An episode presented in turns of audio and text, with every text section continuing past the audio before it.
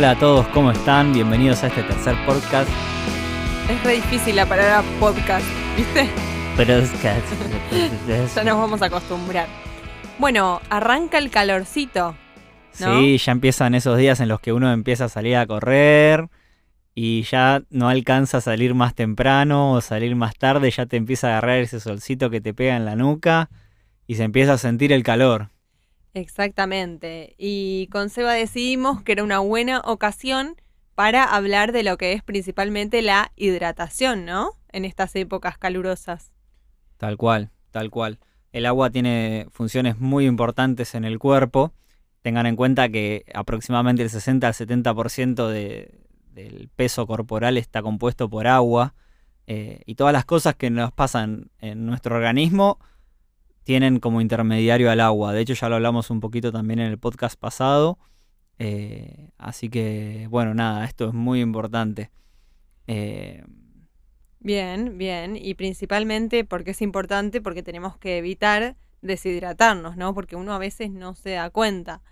Estaría bueno siempre tener una botellita de agua encima eh, y más cuando uno empieza a entrenar, eh, se empieza a sentir un poco más el tema de, de la sed, ¿no? Sí, exacto. Y encima acá es muy importante lo del tema de la sed porque cuando al cerebro le llega la señal de, de la sed, digamos, cuando tu cuerpo ya dice, che, tengo sed, voy a, voy a tomar agua, ya es tarde ahí porque las células del cuerpo ya están deshidratadas. Claro, o sea, bueno, voy a tomar agua o dame agua en realidad, ¿no? Es una señal del cuerpo que te dice, por favor, dame agua porque ya estoy deshidratado. Tal cual, como que hay que prevenir eso, ¿viste? Es, es como lo ideal. Exacto, hay que prevenir la sed. Eso es un buen dato para tirar. Y otro buen dato para tirar es que cuando la temperatura ya es muy alta, ejemplo, mayor a 27 grados, o hay mucha humedad en el ambiente, hay que tratar de eh, hidratarse un poco más esos días, porque uno suele eh, también deshidratarse en esas condiciones. Sí, tal cual, tal cual. Hay muchas cosas que influyen sobre la deshidratación. eh, tengamos en cuenta que no todas las.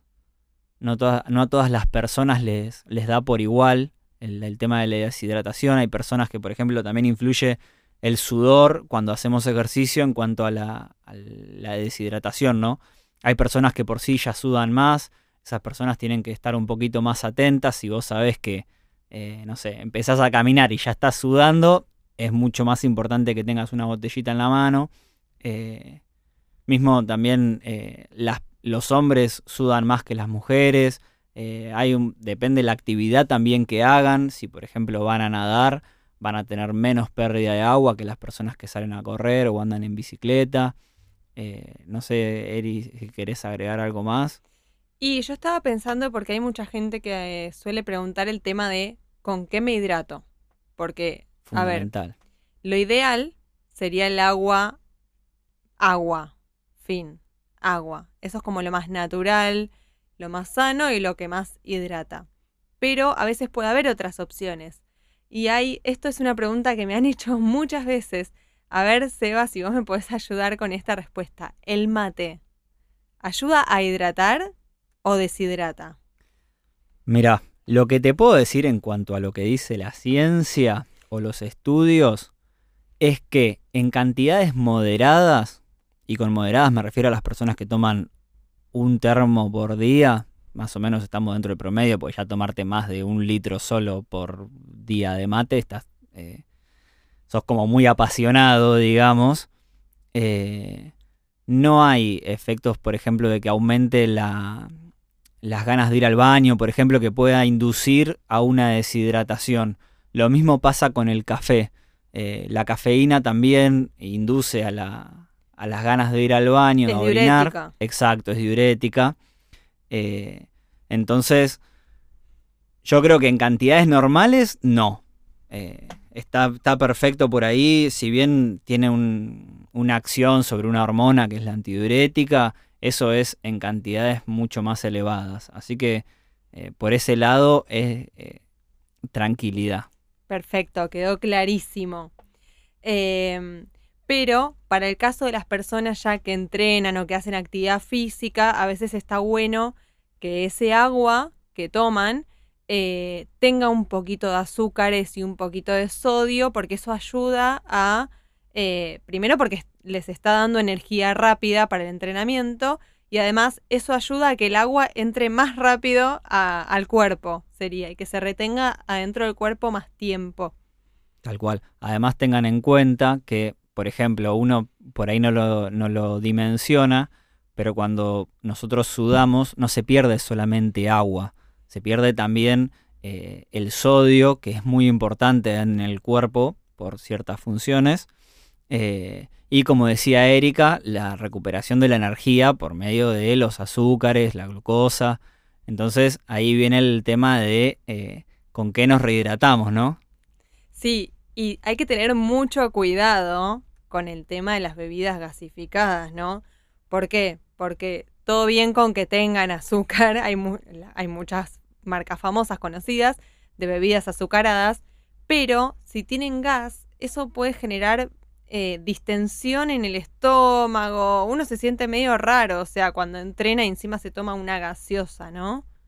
Sí, tal cual, tal cual. Entre medio, sobre todo, capaz que se van, no sé, se juntan los chicos a jugar al fútbol y tienen una coca, la cocucha ahí para, para el entremedio del partido, entre, entre picadito y picadito, y después te genera una distensión abdominal que no puedes seguir. Tremendo, tremendo. Eh, y el tema es muy importante también de la temperatura, porque hay mucha gente que ya se pasa para el otro extremo. ¿Y qué hace? Cuando hace mucho calor, se lleva un agua que no es agua, que es hielo directamente. Y una bebida congelada tampoco es tan bueno tomar entre medio de un entrenamiento. Tal cual, tal cual. Eso, eh, nada, el tema del agua muy congelada puede generar eh, también problemas, principalmente con el choque de las temperaturas, no es tan bueno. Lo ideal es que sea entre 20 grados, ponele, a ver, no digo que se pongan a medir la temperatura del agua, pero que sea de una temperatura fresca, que no esté ni congelada. Eh, bueno, obviamente un, caliente. Un poco menos de la temperatura ambiente, digamos. O sea, vos la tenés que sentir fresca, pero no recién sacada de la Antártida. Exactamente, ¿no? Para, bueno, esos son como unos buenos consejos de, hidratación. ¿Qué es lo que pasa ahora? Porque este es un tema que nadie habla y estaría bueno saberlo también. El tema de la sobrehidratación. Uh, importantísimo. A ver, yo quiero escuchar eso. Contame.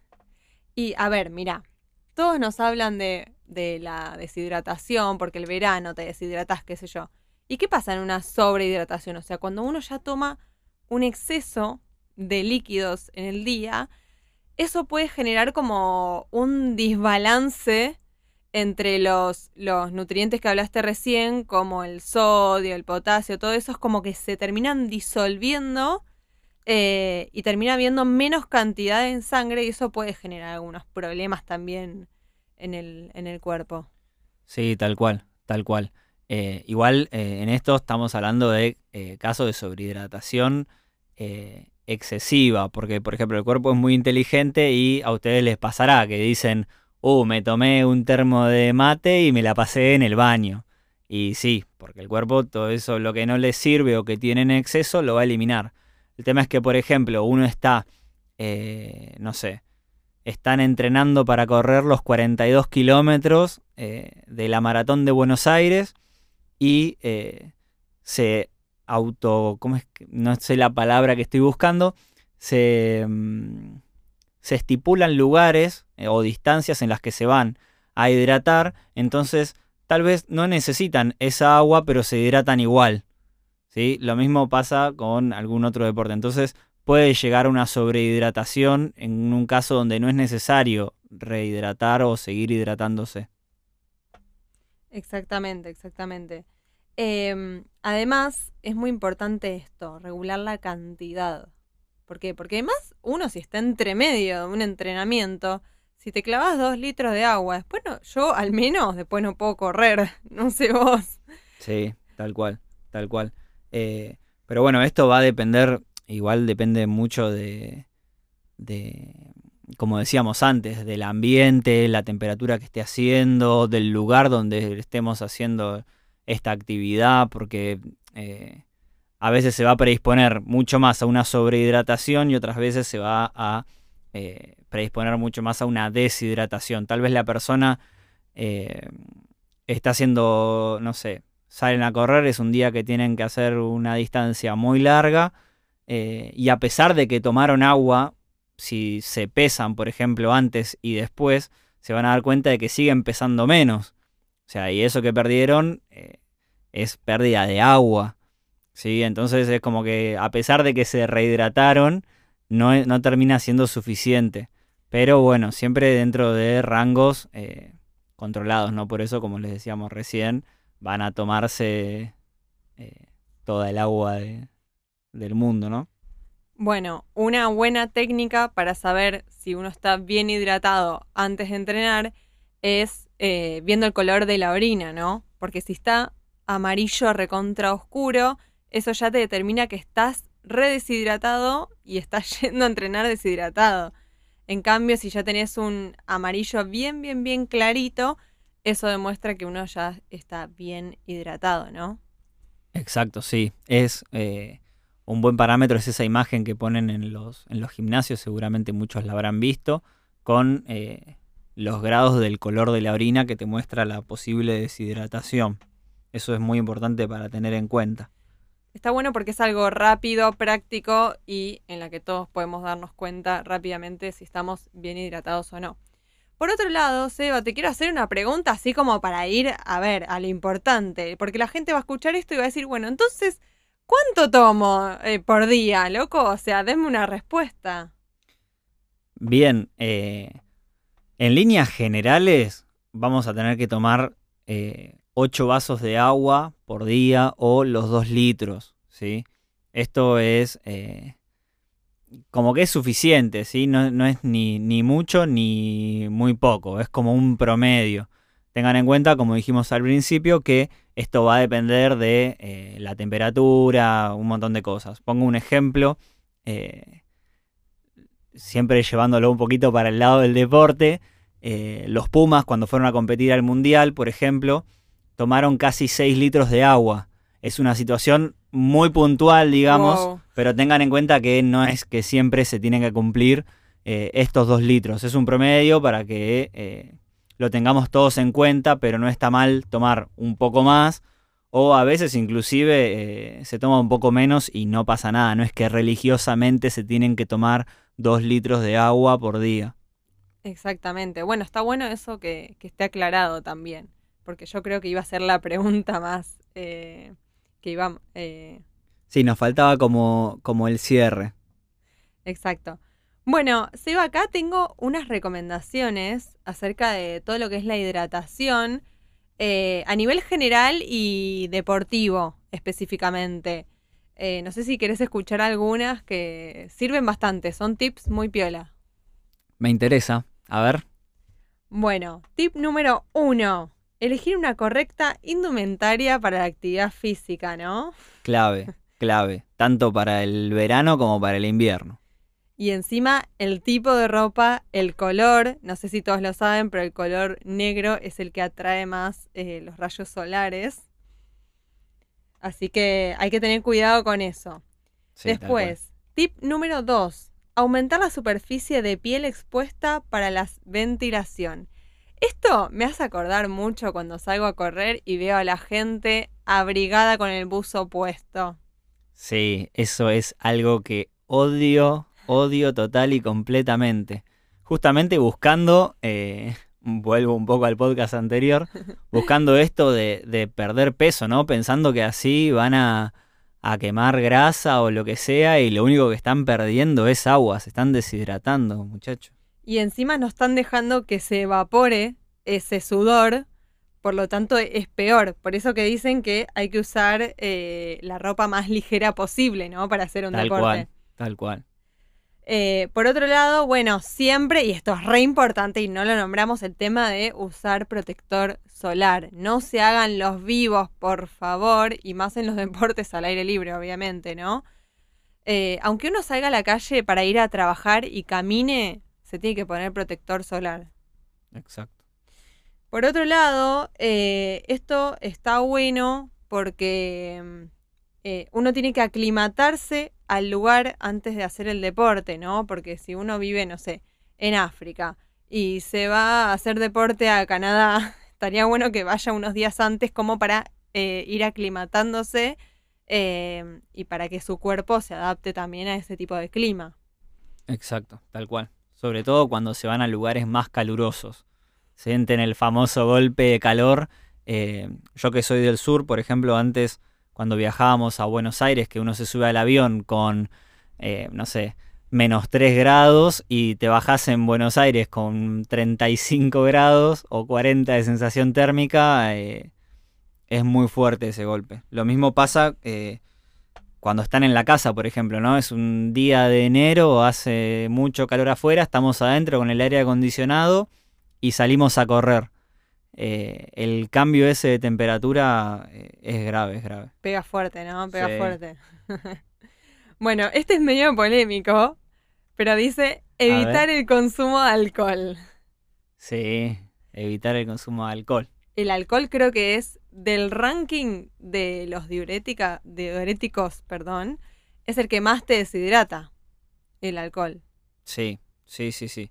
Ya con es muy poca la cantidad que no tiene efecto.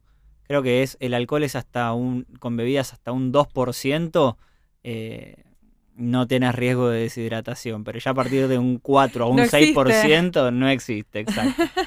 Eh, no existe. Y bueno, y por último, eh, siempre después del entrenamiento, reponer tanto líquidos como electrolitos, eh, que son los electrolitos, lo que dijimos antes, sodio, potasio, azúcar, glucosa, etcétera, ¿no?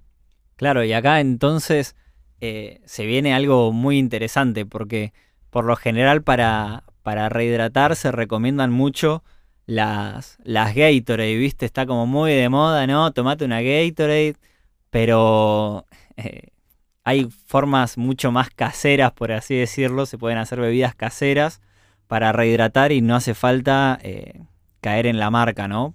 Yo creo que vos tenías, eh, me habías pasado ahora antes de que arranquemos el podcast, una receta de, para preparar una bebida de rehidratación.